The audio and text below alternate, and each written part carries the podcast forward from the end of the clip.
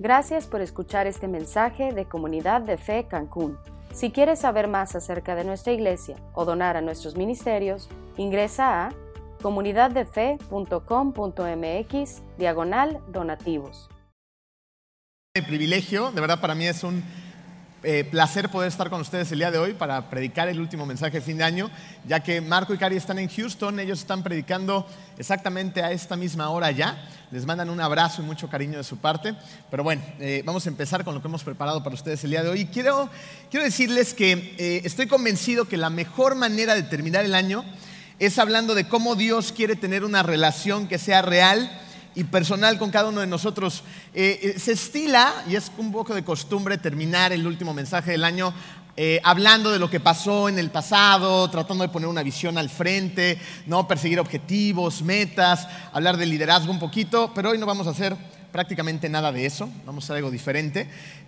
¿Por qué? Porque miren, si nosotros logramos tener más claro el poder que tiene esa relación en particular con Dios para transformar nuestra vida, Estoy seguro de que vamos a poder iniciar un poderoso 2020 que marque una diferencia en nuestras vidas y en la de los demás. Así que para entender mejor el tipo de relación que Dios quiere tener con nosotros, el día de hoy vamos a ver cuatro conceptos que nos van a empujar y nos van a enseñar eh, a cómo tener una relación que sea precisamente real y personal con Dios, que es así como se titula el mensaje del día de hoy. ¿Me acompañan orando? Vamos a dar gracias. Bendito Dios, te damos muchas gracias por el año que está terminando, Padre. Te damos gracias por todas las bendiciones que el 2019 trajo a nuestras vidas, pero también te damos gracias por todo lo que no sucedió. A ti no se te perdió nada de vista, Padre. El día de hoy en particular te pido que nos abras los corazones, que nos des entendimiento, que nos abras nuestros ojos y oídos espirituales, Padre, para escuchar tu palabra y solamente tu palabra. Déjanos eh, entender eh, el poder de estos conceptos, Señor y entender el, poder y la importancia que tiene el que tengamos una relación contigo, Padre. Y que tú quieres tener con tus hijos una relación que sea real y personal. En el hermoso nombre de tu Hijo Jesús y todos decimos, amén. Muy bien. Eh, James Montgomery escribió lo siguiente. Imagina que tienes un amigo que está preso y para salir de la prisión necesitas pagar una fianza. Así que tú llevas el dinero al juez y pagas la fianza. En la noche llegas a tu casa y tu esposa te pregunta, ¿qué pasó con tu amigo? Y tú le contestas, él aún está preso. Ella te pregunta extrañada, ¿pero qué no fuiste a pagar la fianza? Sí, pagué, pero lo dejé ahí, no lo saqué. ¿Qué tipo de redención sería esa, no? A diferencia de este extraño amigo, que fue, pagó una fianza, pero lo dejó encarcelada, Cristo nos redimió por su muerte en la cruz y su pago fue más que suficiente para hacernos completamente libres. Es por eso que tu primer espacio en blanco en tu programa es redención. Redención. ¿Entendemos realmente lo que es la redención? ¿Entendemos lo que hay detrás de la redención de Cristo en la cruz? Porque miren, redención es el acto de liberar o rescatar a una persona de una grave situación, pero a cambio de un precio. Y el redentor es quien paga ese precio. Mateo 20, 28 lo deja más que claro. Como el Hijo del Hombre no vino para ser servido, sino para servir. Pero escuchen lo que dice después. Y para dar su vida en rescate por muchos. Miren, la redención de Jesús no fue para nada algo insignificante. Pero la verdad es que parece que así lo vemos. Pasamos por su muerte en la cruz prácticamente en piloto automático. Unas simples palabras, sí, Dios vino a este mundo, nació en un pesebre, vivió una vida muy intensa, hizo un ministerio y luego fue a la cruz y murió por mí, por mis pecados. Listo. Pero no es así. Así más bien es como perdemos de, de vista nuestros propios pecados. Y estoy seguro que al igual que yo, muchos de ustedes fueron sacados de un pasado que nos estaba conduciendo a una muerte en vida. Una muerte en vida llena de dolor a causa de mis propios pecados, de mis propias decisiones que ofendían a Dios, ofendían a los demás y me ofendían a mí mismo. Pero ¿saben qué hizo Jesús? Me rescató. ¿Qué hizo por ti Jesús? Te rescató y luego te limpió con su sangre y ahora nos encontramos en un proceso de santificación para todos los que hemos invitado a vivir en nuestra vida a Jesús. Contar mis pecados me llevaría demasiado tiempo y no es para nada mi intención aburrirte con el pasado de mi vida. Pero ¿sabes lo que es un hecho? Lo que es un hecho es que ni siquiera necesitas cometer un montón de pecados para perderte. Tienes que cometer tan solo uno. Y la Biblia dice que por naturaleza ya somos pecadores, entonces estamos fritos.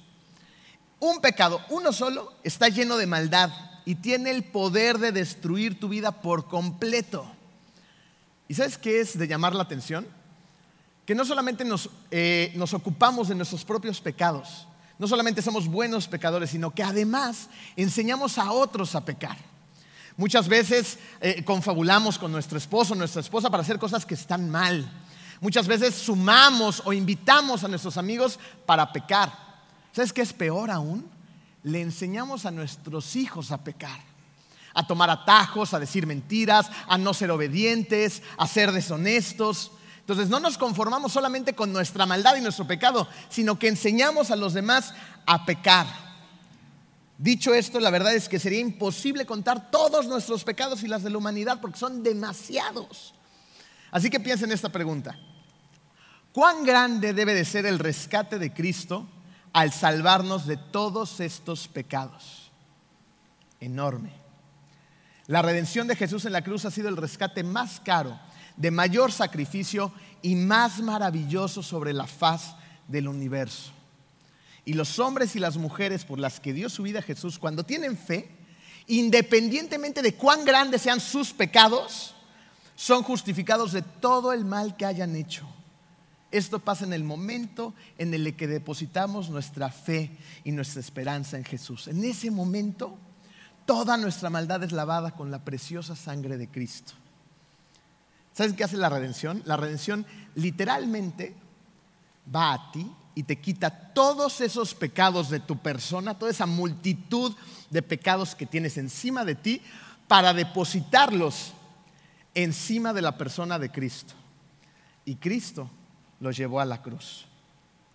La redención fue y es suficiente para quitar todos los pecados de todo aquel que acepta a Jesús como hijo de Dios. Y Dios te ama tanto te ama tanto que quiere tener una relación que sea real y personal con cada uno de sus hijos. Pero la única forma en la que esto podría ser posible era que su propio hijo debía de ser el redentor. Es así como Jesús pagó el precio más alto por ti y dio su vida en la cruz. Esto nos lleva a tres verdades. Primera verdad, la redención viene del corazón de Dios es parte de su esencia, no es algo que Él da, es algo que Él es. Dios se propuso desde el principio de los tiempos a rescatar a la humanidad y en que es algo que nace de su corazón, escucha esto, no te lo impone, te lanza una invitación. Una invitación que tú eres libre de aceptar y recibir, de recibir ese rescate. Segunda verdad, la redención me devuelve el propósito. Redención en griego significa comprar o rescatar. En latín significa volver a comprar. En español significa rescatar o sacar de la esclavitud pagando un precio. Esto quiere decir que mi valor y propósito son renovados para que el pecado no me siga esclavizando más. Y así tendremos la oportunidad de parecernos cada vez más al carácter de Jesús, honrando a Dios cada día con nuestra vida.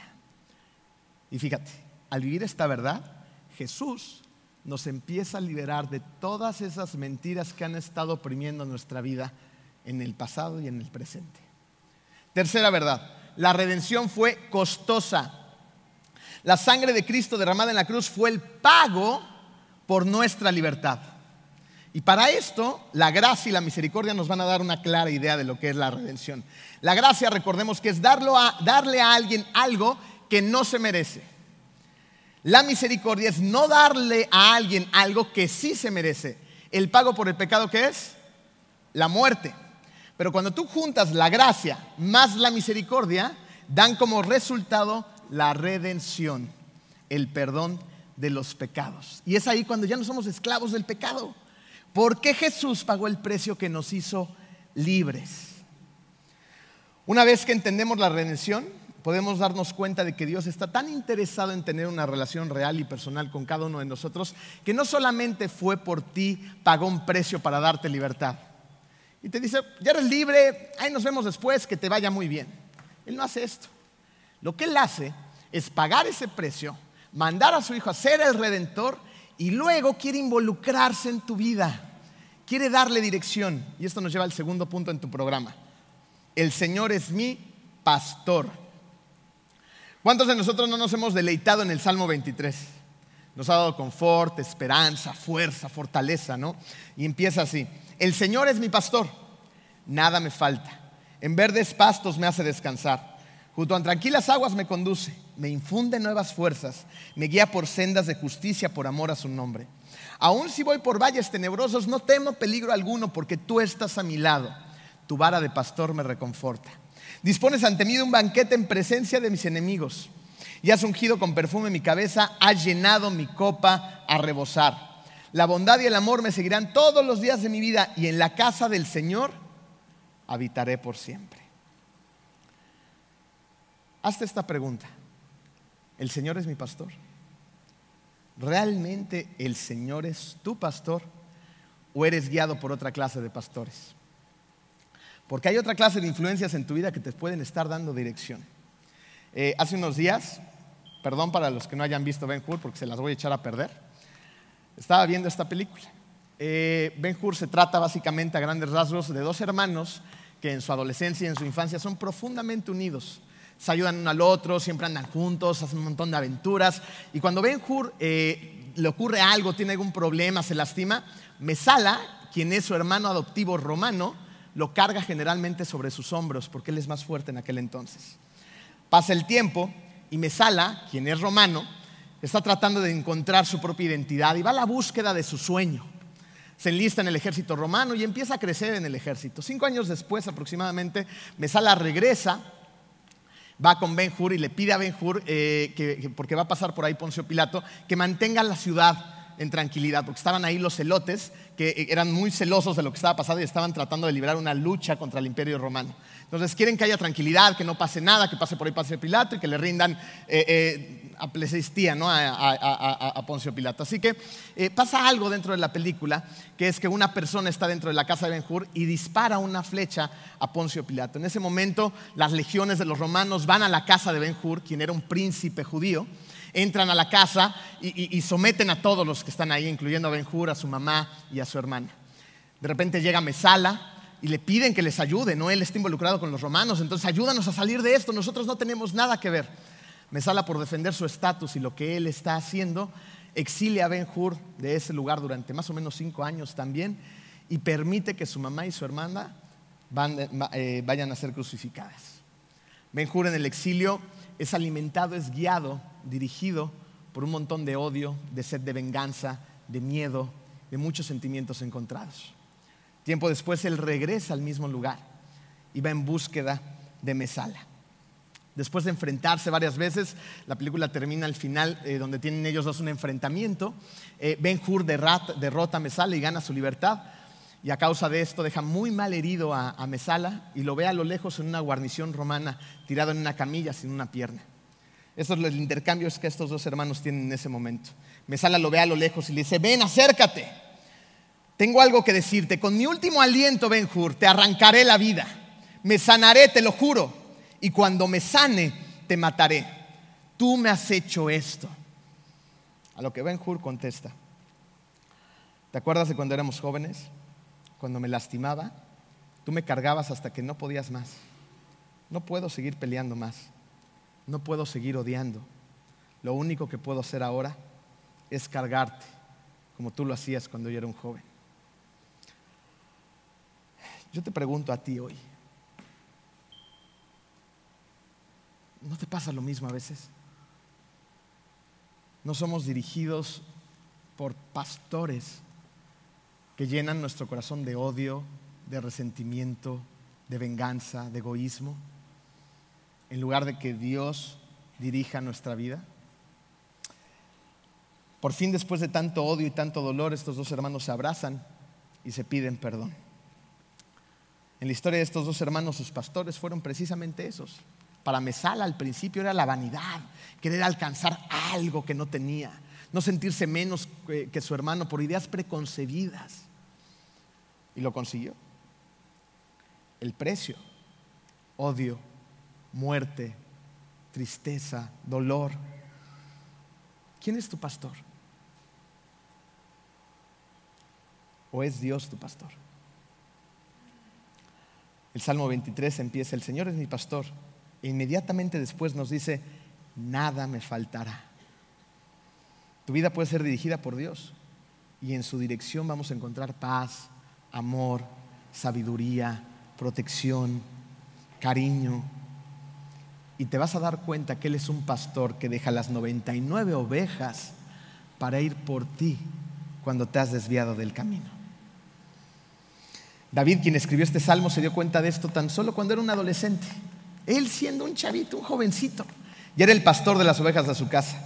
Y un día, mientras hacía su trabajo al cuidar las ovejas, tomó un instrumento de cuerdas y escribió este salmo reconociendo al que es el gran pastor.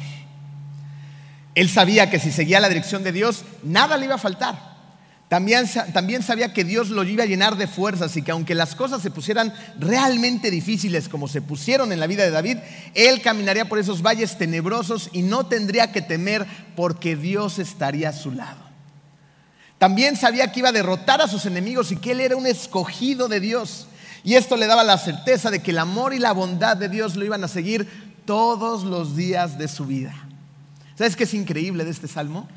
que lo mismo que aplicaba para David, aplica para nosotros en nuestra vida. Dios nos está lanzando la invitación de querer pastorear nuestra vida y nos ofrece exactamente lo mismo que a David. Él era tan solo un chavito, un adolescente y entendió esta verdad en su corazón. Ahora nosotros como adultos, con toda esa experiencia de vida, eh, con el tiempo que ha curtido y formado nuestro carácter, ¿aceptaremos que Dios sea nuestro pastor? ¿O seguiremos creyendo que nosotros podemos tomar mejores decisiones que Él. Porque en mi experiencia, y estoy seguro que en la muchas de ustedes, sabemos que cuando tratamos de dirigir nuestra vida bajo nuestras propias fuerzas y nuestras propias sabiduría, ¿cómo nos va? ¿Nos va bien o nos va mal? Y si es tu caso y a lo mejor tú puedes, no, a mí me está yendo re bien. Espérate, es cuestión de tiempo en que te des cuenta que tu sabiduría, tu poder, tu fuerza no va a rendir ningún fruto. Es por eso que tenemos que ser obedientes y tenemos que dejar que Dios nos dé dirección. Dejemos que Él sea el pastor de nuestras ovejas, perdón, de nuestras vidas, ya que somos ovejas. Fíjate, piensa en esto. ¿Cómo son las ovejas? ¿Son eh, eh, animales fuertes, independientes, feroces, que saben protegerse el uno al otro? No tienen nada que ver con eso. Es un animal pachoncito, tierno, medio menso. ¿no? Sus patitas, ¿cómo son? unos palitos que se pueden fracturar con cualquier circunstancia. Hay unos que son bien rebeldes y ahí se van corriendo al despeñadero y se caen y se matan o se rompen todo. ¿no? Hay otros que son borregos, nada más siguen a los demás. Son ovejas. ¿Qué necesita una oveja para mantenerse con vida y saludable? Un pastor. Necesitamos un pastor, un pastor que nos dirija, un pastor que nos cuide, un pastor que nos dé provisión, un pastor que nos proteja, un pastor que nos alimente. Y nosotros no tenemos un simple pastor. Juan 10:11, yo soy el buen pastor. El buen pastor da su vida por las ovejas. Ese es nuestro pastor.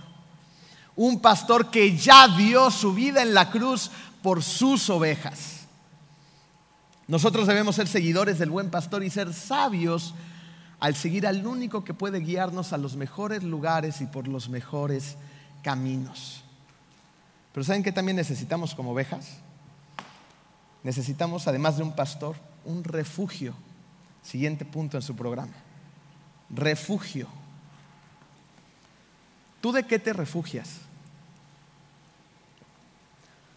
Porque yo creo que la mayoría de nosotros buscamos un momento de refugio de una vida repleta de actividades. Hemos caído en la trampa de más es mejor. Y generalmente no es así. Más trabajo no significa una vida más abundante.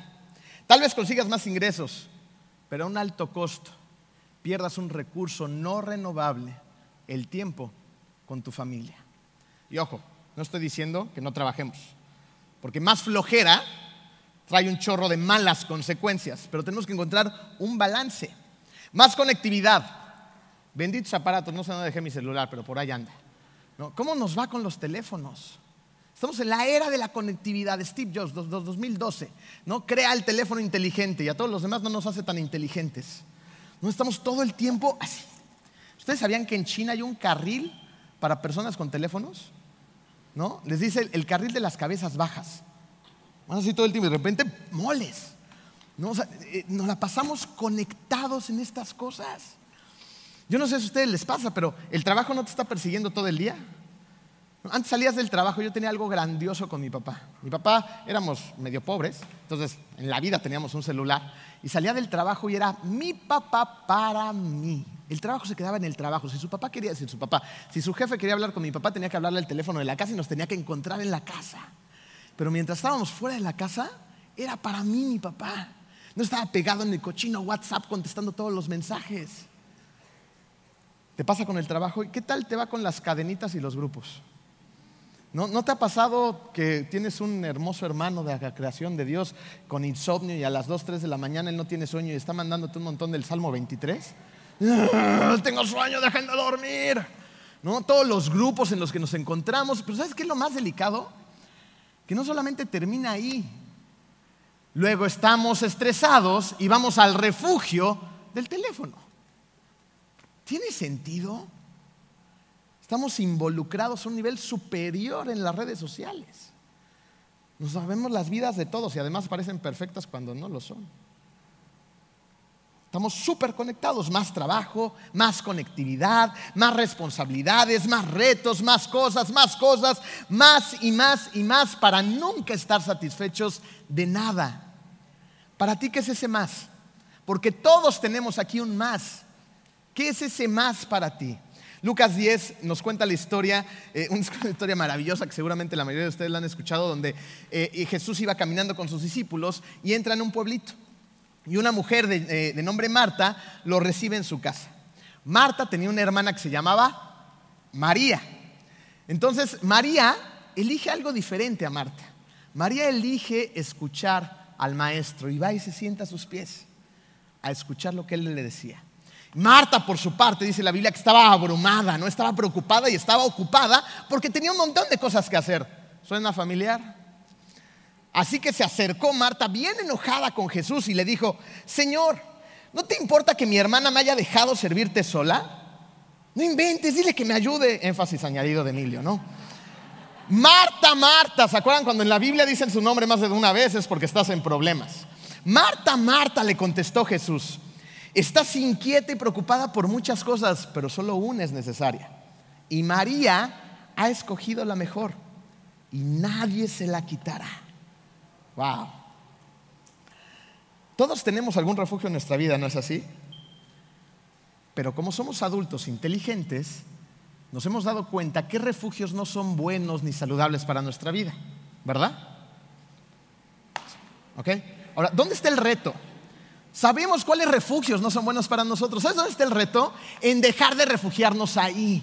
Si ya sabemos que no es bueno ni, lugar de descanso ni ningún refugio para nuestra vida, ¿por qué seguimos haciéndolo? miren, no le estoy hablando desde la cumbre de la moralidad, porque mil, yo tengo los mismos problemas que tú. Y cuando llegamos a casa, de repente a la hora de la comida y me están bombardeando con mensajes, es una iglesia grande, así que hay muchos mensajes. Y tenemos que estarnos jalando las orejas mi esposa y yo por, deja el celular, pon, atención, estamos en otra cosa. Ya, el trabajo ya paró, los niños. Nos tenemos que enfocar. Es un problema de todos. Y la verdad es que muchos de nosotros estamos en la misma adicción y en el mismo problema y lidiando con los mismos conflictos. Pero Marta, al igual que nosotros, estaba llenando de más y más y más cosas por hacer. Era workaholic. ¿No? ¿Hay workaholics aquí? Como un montón de nosotros. María, a diferencia de Marta, había escogido el lugar donde ella tenía que estar. No llena de más cosas por hacer. ¿Dónde estaba María? A los pies de Jesús. Es por eso que debemos poner nuestros corazones, tenemos que volcar nuestros corazones en el refugio que es Jesús. Y no solamente Jesús, en el refugio que también es Dios. David, al igual que lo reconoció hace rato, ahora lo va a reconocer más abajo en el Salmo 18. Tú, Señor, eres mi fuerza. Yo te amo. Tú eres mi protector, mi lugar. ¿De qué? De refugio. Mi libertador, mi Dios, la roca que me protege, mi escudo, el poder que me salva, mi más alto escondite. Poner nuestros corazones en algo no solamente implica una seria aspiración, esto es lo que voy a hacer, sino también una fuerte determinación. Y yo sé que en los refugios que escogemos sentimos que nos dan una especie de respiro y de descanso. La vida está llena de conflictos, de problemas, de preocupaciones, de estrés. Es por eso que debemos poner nuestros corazones en lo que es eterno y refugiarnos en el lugar correcto. Salmo 59.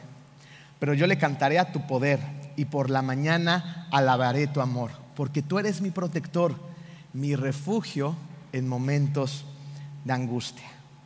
¿Saben quién lo tenía muy claro?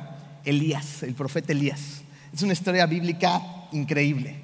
Y es un claro ejemplo de un hombre que a pesar de que un día tuvo miedo, buscó refugio en Dios y encontró algo increíble, encontró su voz. Fíjense, la historia bíblica dice que Elías había luchado contra un montón de falsos profetas, cientos de falsos profetas, y los había matado. Pero de repente la reina Jezabel, que era una malvada reina, se entera de esto, que había matado a sus profetas, entonces le manda un mensaje muy claro y contundente a Elías. En menos de 24 horas te voy a matar y ahí tienes a un Elías que acaba de derrotar un montón de profetas, pero escucha la amenaza de una mujer, no lo culpo, y salió corriendo al desierto, muerto de miedo, estresado, ¿no? con un corazón eh, consternado. Y se va al, desierto corriendo y, y, llega un momento en que la Biblia dice que él estaba tan cansado, tan abrumado, tan preocupado, que le dice a Dios, ya no quiero vivir, de verdad, me quiero morir. Estaba tan estresado y cansado que se durmió y un ángel lo despierta para darle de comer.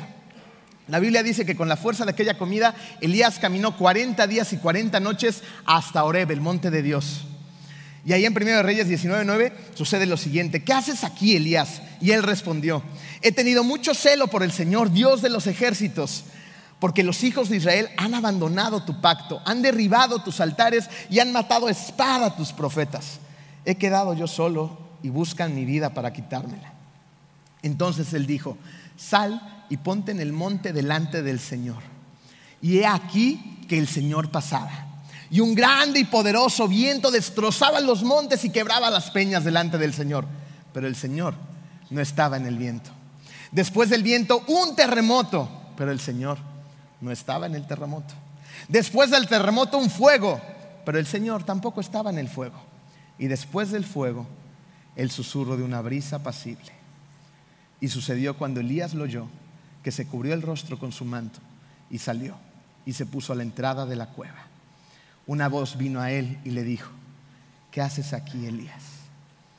Elías no escuchó la voz de Dios en el poder del viento, ni en el terremoto, ni en el fuego. ¿Dónde lo escuchó? En el susurro de una apacible brisa. Saturamos nuestras vidas. Y una vez que saturamos nuestras vidas, nos refugiamos en más y más y más ruido y distracciones. Y luego nos hacemos preguntas como estas, pero es que no escucho la voluntad de Dios, no escucho su voz. Hay tanto ruido a tu alrededor que obviamente no vas a escuchar la voz de Dios. Y es así como nuestras vidas se convierten en un absurdo. Fíjense, la palabra absurdo viene del latín sordus, que significa sordo. En el refugio del silencio dejaremos de estar sordos nuestros oídos, oídos, ¡pum!, se abrirán. Y es ahí donde escucharemos la dirección de Dios para nuestras vidas.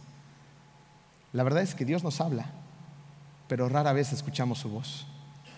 Sin embargo, cuando estamos refugiados en Él, se nos abre la oportunidad de aprender a escuchar. ¿Y sabes qué pasa cuando escuchamos a Dios? Nuestras vidas se empiezan a volver vidas obedientes. La palabra obediente viene del latín audire, que significa escuchar. Y aquí encontramos el arte de cambiar nuestra vida de un absurdo, de una vida sorda, a una donde escuchamos, una vida llena de obediencia, donde escuchamos la voz de Dios. Miren, eh, algo que constantemente les decimos a los jóvenes, allá abajo, es que tienen que obedecer a sus papás. ¿Ven qué importante es que los manden con jóvenes? Les enseñamos buenas cosas. Tienen que obedecer a sus papás. Y, tratamos de hacer ahí un contraste un poquito interesante para hacerlos reflexionar. ¿Por qué es tan importante que obedezcas a tu papá? Por una simple y sencilla razón. Hay mamás o papás o ambos que están detrás de sus hijos, ¿no es así? haz tu cama, cierra la puerta, saca al perro, cumple tus obligaciones, recoge tu ropa, ¿no? Y ahí están los papás atrás de ellos presionándolos e invitándolos de maneras muy eh, hermosas a la obediencia. Y nuestros angelitos, ¿qué hacen? No obedecen, ¿no? Y nosotros estamos a hacer ese contraste. Mira, si tú no logras obedecer a tu mamá, a tu papá, que están detrás de ti jeringándote todo el día, ¿cómo vas a obedecer a Dios que no lo ves? Tienes que empezar a practicar la obediencia en casa. Porque cuando logras obedecer a tus papás, aunque a veces no parezca tener sentido, vas a aprender a obedecer a Dios. ¿Y qué tiene que ver eso con nosotros como adultos? Todo. Te voy a decir por qué.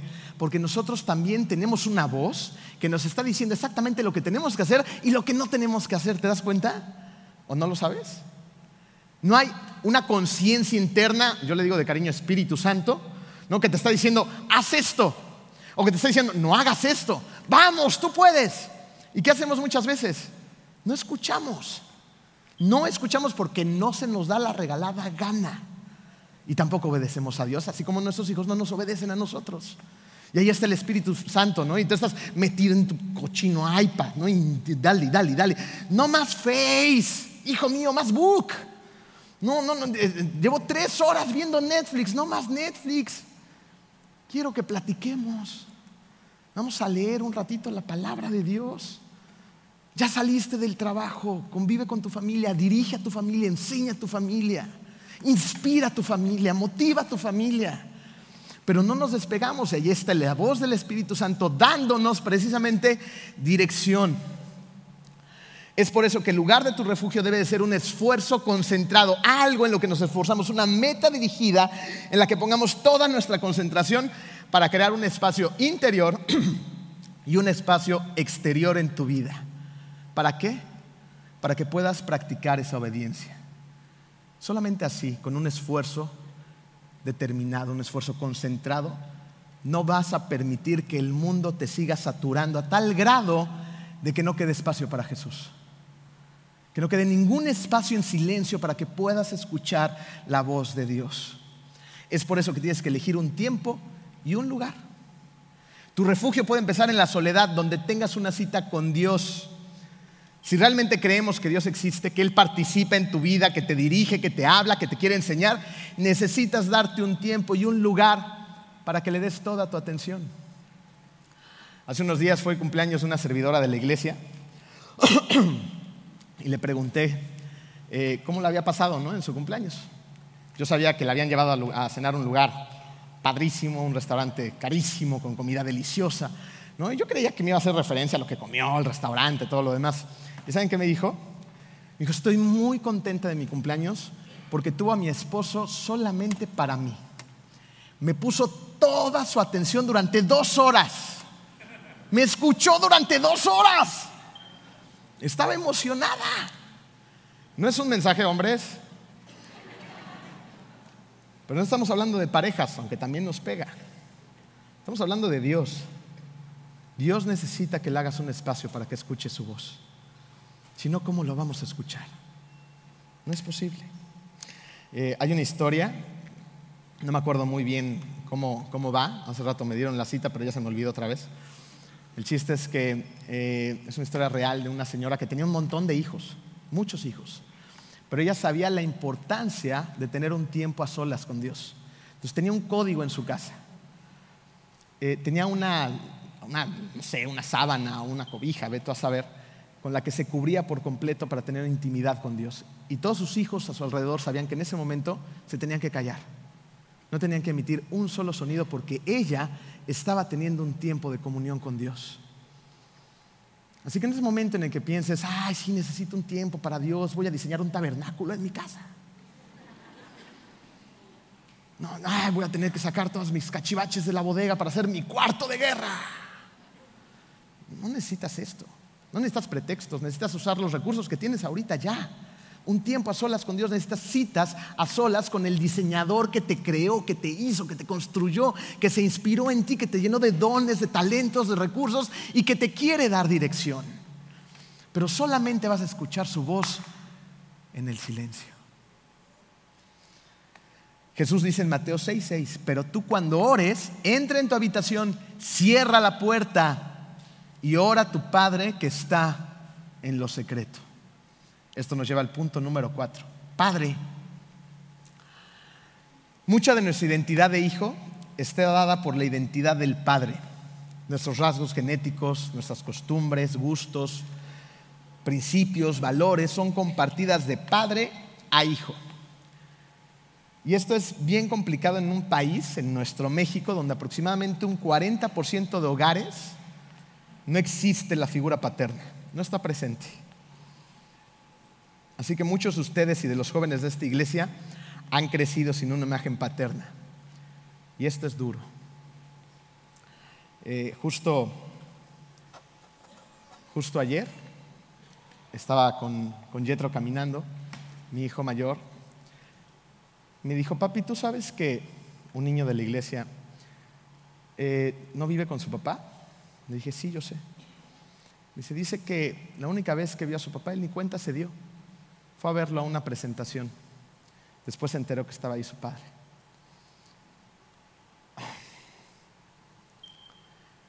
Es un chiquito de 10 años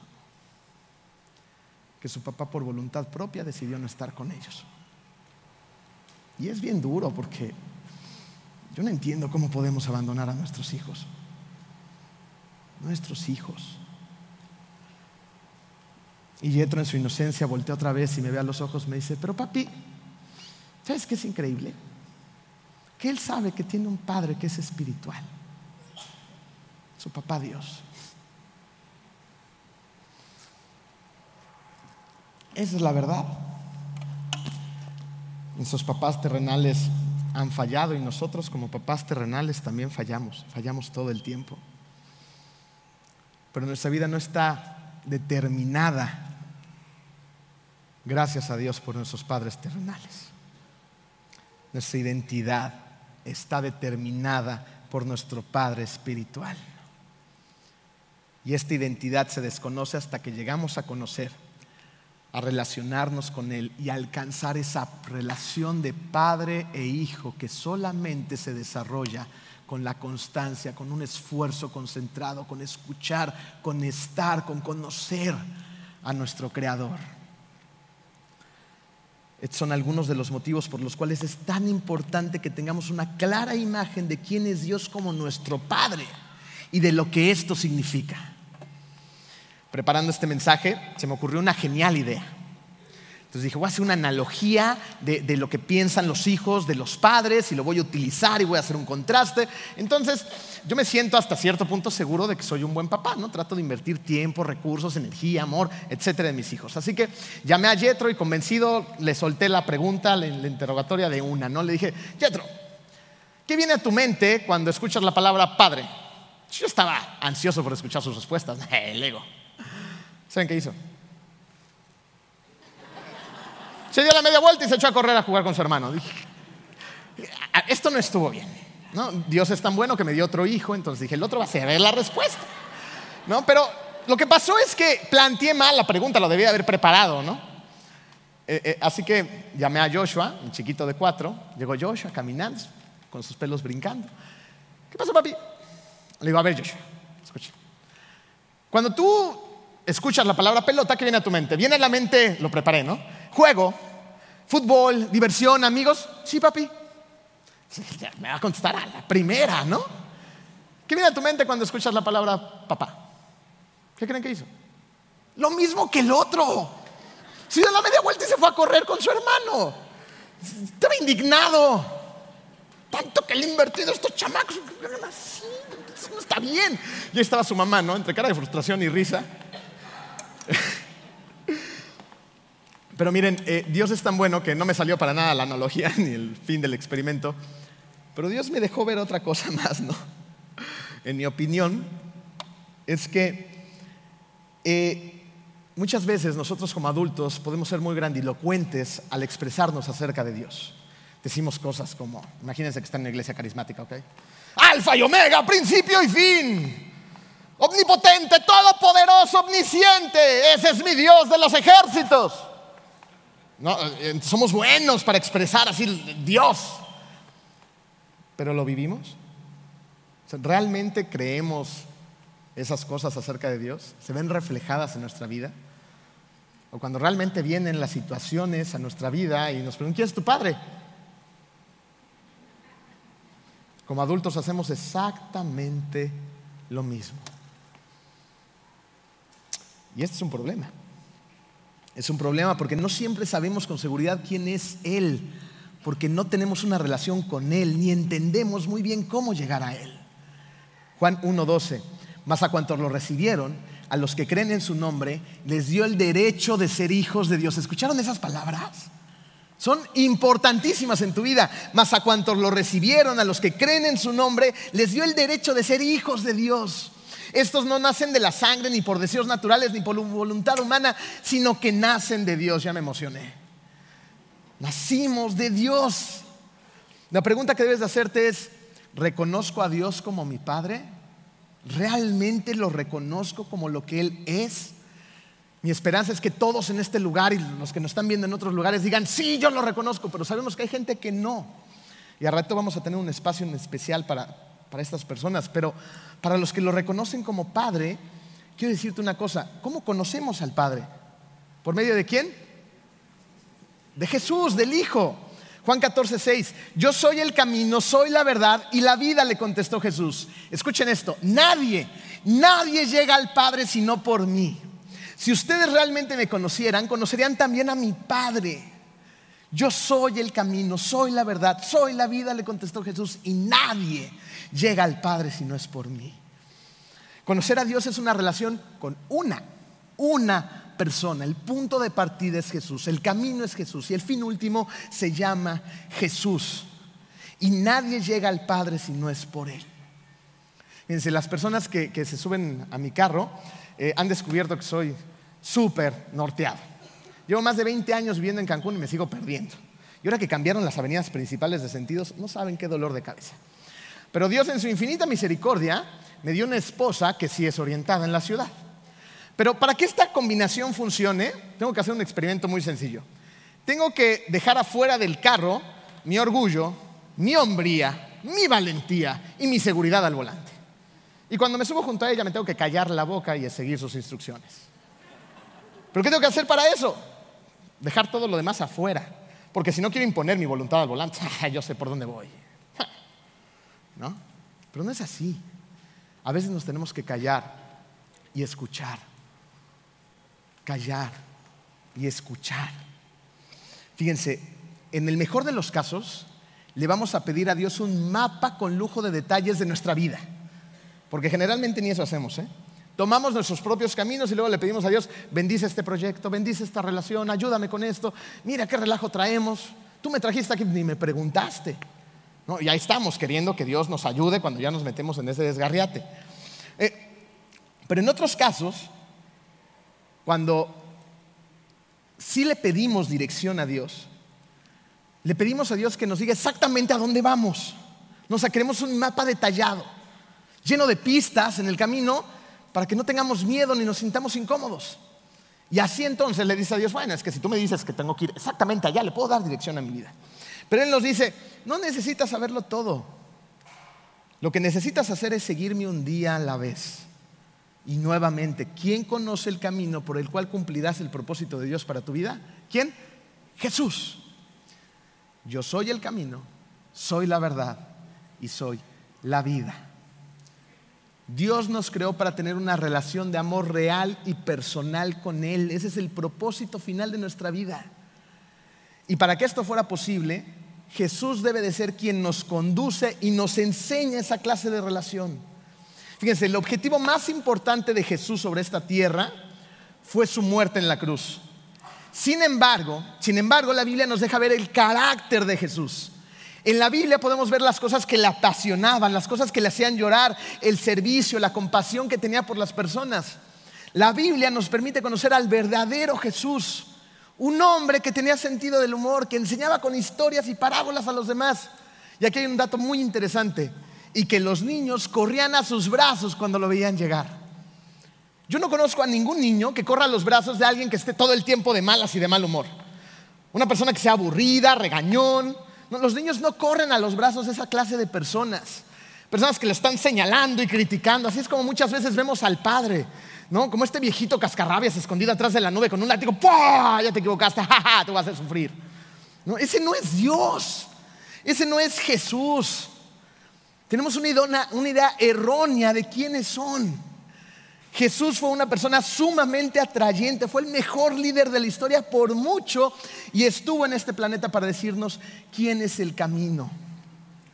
Los niños quieren estar con personas que la pasan bien, que cuentan buenas historias, que saben enseñar, que los inspiran, que los aman, que los educan en amor, que los hacen mejores, que van a ellos y salen inspirados, salen construidos. Los niños quieren estar con esa clase de personas. Ese es Jesús. Su nombre es Jesús. ¿Quieres conocer a Dios? Conoce a Jesús.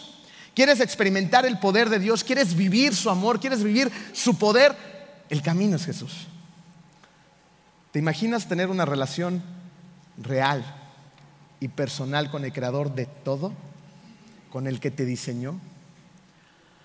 ¿Con un ser que existe antes del tiempo? Que no hay nada imposible para Él, que todo lo sabe y que te ama con todo su corazón. ¿Sabes qué es lo maravilloso de todo esto? Que Dios, el creador de todo, el ser más poderoso, antes y después, está sumamente interesado y ha hecho muchas cosas.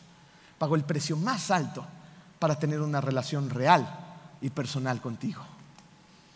¿Quieres empezar un 2020 diferente, poderoso, significativo, que marque una tendencia? Ve al Padre por medio del Hijo.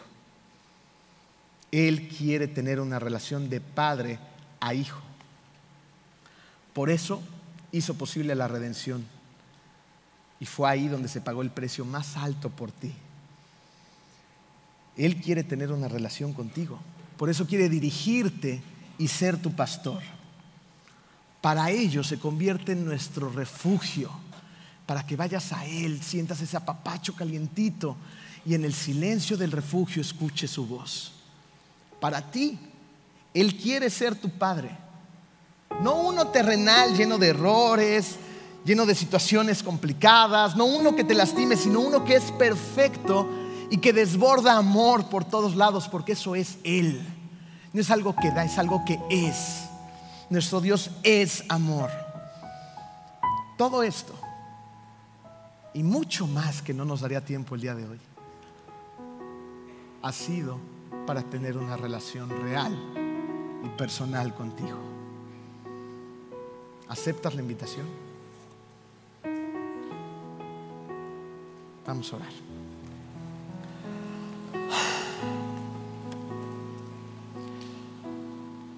Querido Dios, esta mañana te queremos dar gracias, Padre, por algo que ni siquiera logramos imaginar en, su potencia, en su sacrificio, en su importancia. Te queremos dar gracias porque diseñaste el plan más maravilloso, más ambicioso de rescate sobre la faz del universo.